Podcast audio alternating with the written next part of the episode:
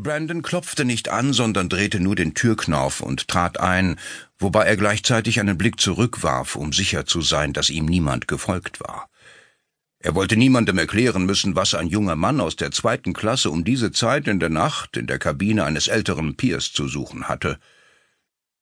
Müssen wir mit irgendwelchen Störungen rechnen? fragte Brandon, nachdem er die Tür geschlossen hatte. Niemand wird uns vor sieben Uhr morgen früh behelligen, und dann wird nicht mehr viel übrig sein, das man noch irgendwie stören könnte. Gut, sagte Brandon. Er ließ sich auf die Knie sinken, schloss den großen Koffer auf, klappte den Deckel zurück und musterte die komplexe Maschinerie, deren Konstruktion ihn mehr als einen Monat gekostet hatte. Es ist alles bereit, sagte er. Wann soll das Gerät aktiviert werden? Um drei Uhr nachts. Ich brauche dreißig Minuten, um das alles hier loszuwerden, fügte der ältere Pier hinzu und berührte sein Doppelkinn. Und dann muss ich immer noch genügend Zeit haben, um in meine andere Kabine zu gelangen. Brandon wandte sich erneut dem großen Koffer zu und stellte den Timer auf drei Uhr ein. Kurz bevor du gehst, musst du nichts weiter tun, als diesen Schalter umzulegen und dich zu versichern, dass sich der Sekundenzeiger bewegt. Dann hast du noch dreißig Minuten. Was kann schiefgehen? Nichts, wenn sich die Lilien noch immer in Mrs. Cliftons Kabine befinden. Niemand auf diesem Flur wird überleben, wahrscheinlich sogar niemand auf dem Deck darunter. In der Erde unter den Blumen befinden sich sechs Pfund Dynamit. Viel mehr, als wir eigentlich bräuchten. Aber so kann niemand irgendwelche Zweifel daran hegen, dass wir unser Geld bekommen werden. Hast du meinen Schlüssel? Ja, sagte Brandon. Kabine 706, dein neuer Pass und deine Bordkarte liegen unter dem Kopfkissen. Gibt es sonst noch etwas, worüber ich mir Sorgen machen müsste? Nein, du musst dich nur davon überzeugen, dass sich der Sekundenzeiger bewegt, bevor du gehst. Dorothy lächelte. Wir sehen uns zu Hause in Belfast. Harry schloss die Kabinentür auf und trat beiseite, um seiner Frau den Vortritt zu lassen. Emma beugte sich vor, um an den Lilien zu riechen, die ihr die Königin Mutter anlässlich der Jungfernfahrt der MV Buckingham geschickt hatte. Ich bin völlig erschöpft, sagte sie, als sie sich wieder aufrichtete. Ich weiß nicht, wie die Königin Mutter das Tag ein, Tag aus schafft. Genau das ist ihre Aufgabe, solange sie auf dieser Erde weilt, und sie ist wirklich gut darin. Aber ich wette, sie wäre völlig erledigt, wenn sie versuchen würde, ein paar Tage lang die Vorstandsvorsitzende von Barringtons zu sein. Ein weiteres Mal las Harry die Karte ihrer königlichen Hoheit, der Königin Mutter. Eine so persönliche Botschaft. Als Emma aus dem Bad kam, tauschte Harry den Platz mit ihr und zog die Tür hinter sich zu. Sie streifte ihren Morgenmantel ab und ging zu Bett. Als Harry aus dem Bad kam, schlief sie bereits tief und fest. Er wickelte sie in ihre Decke, als sei sie ein Kind, küsste sie auf die Stirn und flüsterte Gute Nacht, mein Liebling. Dann ging er ebenfalls zu Bett und lauschte amüsiert auf ihr sanftes Schnurren. Er hätte nie anzudeuten gewagt, dass sie schnarchen könnte. Er drehte sich auf seine Seite und nahm an, dass der Schlaf innerhalb weniger Minuten kommen würde, doch obwohl seine Lider bleischwer waren und er sich völlig erschöpft fühlte, konnte er nicht einschlafen. Etwas stimmte nicht. Auch ein anderer Mann, der inzwischen ohne auf Probleme zu stoßen seine Kabine in der Touristenklasse aufgesucht hatte, war in diesem Augenblick hellwach. Obwohl es drei Uhr nachts und seine Arbeit erledigt war, versuchte er erst gar nicht zu schlafen. Er würde sich erst entspannen, wenn er in einem Rettungsboot saß oder besser noch in einem anderen Schiff, das einen anderen Hafen anlief. Fünf Minuten und vierzehn Sekunden. Er wusste, dass seine Landsleute, die als Soldaten für dieselbe Sache kämpften, genauso nervös waren wie er. Das Warten war immer der schlimmste Teil einer Aktion. Man hatte keine Kontrolle mehr, und es gab nichts, das man noch hätte tun können. Vier Minuten und elf Sekunden. Er rief sich die Anweisungen seines Gebietskommandeurs ins Gedächtnis. Achtet darauf, dass ihr zu den Ersten an Deck gehört, wenn Alarm gegeben wird, und dass ihr unter den Ersten seid, die in einem der Rettungsboote sitzen. Denn morgen um diese Zeit werden sie nach jedem suchen, der jünger als 35 ist und einen irischen Akzent hat, also immer schön die Klappe halten, Jungs. Drei Minuten und 40 Sekunden. 39.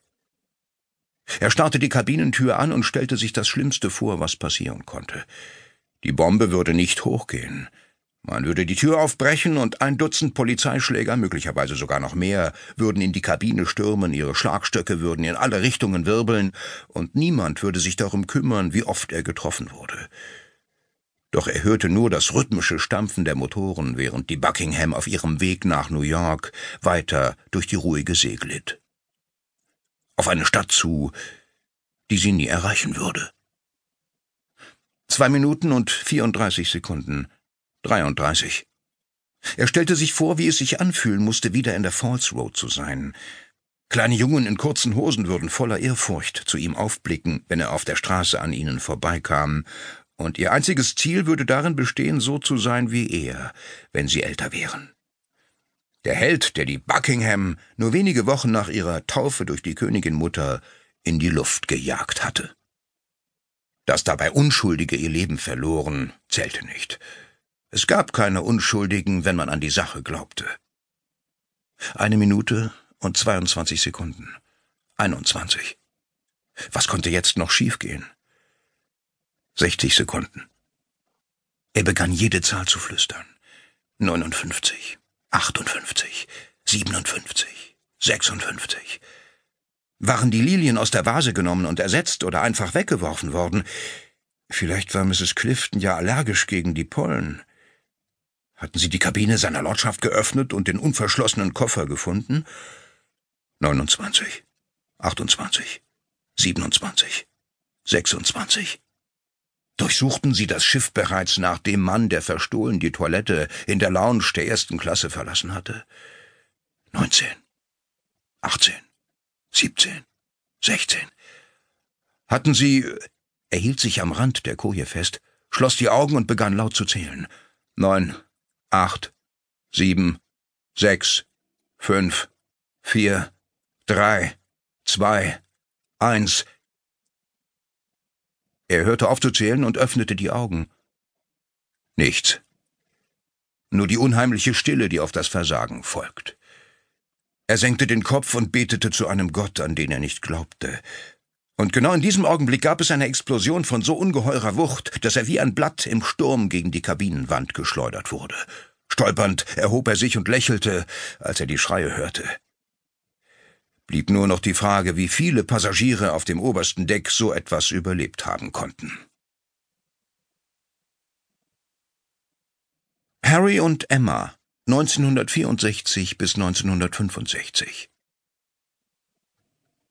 HRH, Her Royal Highness, Ihre königliche Hoheit, murmelte Harry, als er benommen aus dem Halbschlaf erwachte. Plötzlich setzte er sich auf, schaltete die Nachttischlampe ein, glitt aus dem Bett und ging mit raschen Schritten zur Vase mit den Lilien. Hier las er die Grußkarte der Königinmutter noch einmal. Ich danke Ihnen für einen unvergesslichen Tag in Bristol. Ich hoffe, mein zweites Zuhause erlebt eine erfolgreiche Jungfernfahrt. Unterzeichnet war sie mit HRH, Queen Elizabeth, the Queen Mother. Er griff nach seinem Morgenmantel und schaltete die Deckenbeleuchtung ein. Ist es schon Zeit zum Aufstehen? wollte eine schläfrige Stimme wissen. Ja, allerdings, sagte Harry. Wir haben ein Problem. Emma sah blinzelnd zu ihrem Wecker auf dem Nachttisch. Aber es ist doch erst kurz vor drei, protestierte sie und wandte sich ihrem Ehemann zu, der immer noch eindringlich die Lilien anstarrte. Also wo liegt das Problem? Der offizielle Titel der Königin Mutter lautet nicht HRH. Aber das weiß doch jeder, sagte Emma schläfrig. Jeder außer demjenigen, der diese Blumen geschickt hat. Warum wusste der Betreffende nicht, dass die korrekte Anrede der Königin Mutter Ihre Majestät lautet und nicht Ihre königliche Hoheit? So würde man eine Prinzessin ansprechen. Widerwillig stand Emma auf, trat neben ihren Mann und musterte nun ebenfalls die Karte. Bitte den Kapitän darum, dass er sofort zu uns kommt, sagte Harry. Wir müssen herausfinden, was in dieser Vase ist, fügte er hinzu, bevor er sich auf die Knie niederließ. Das ist wahrscheinlich nur Wasser, sagte Emma und hob die Hand. Hoffen wir's, sagte Harry und ging zur Tür. Aber dieses Risiko können wir nicht eingehen. Wo willst du hin? fragte Emma, als sie nach dem Hörer griff. Ich werde Giles wecken.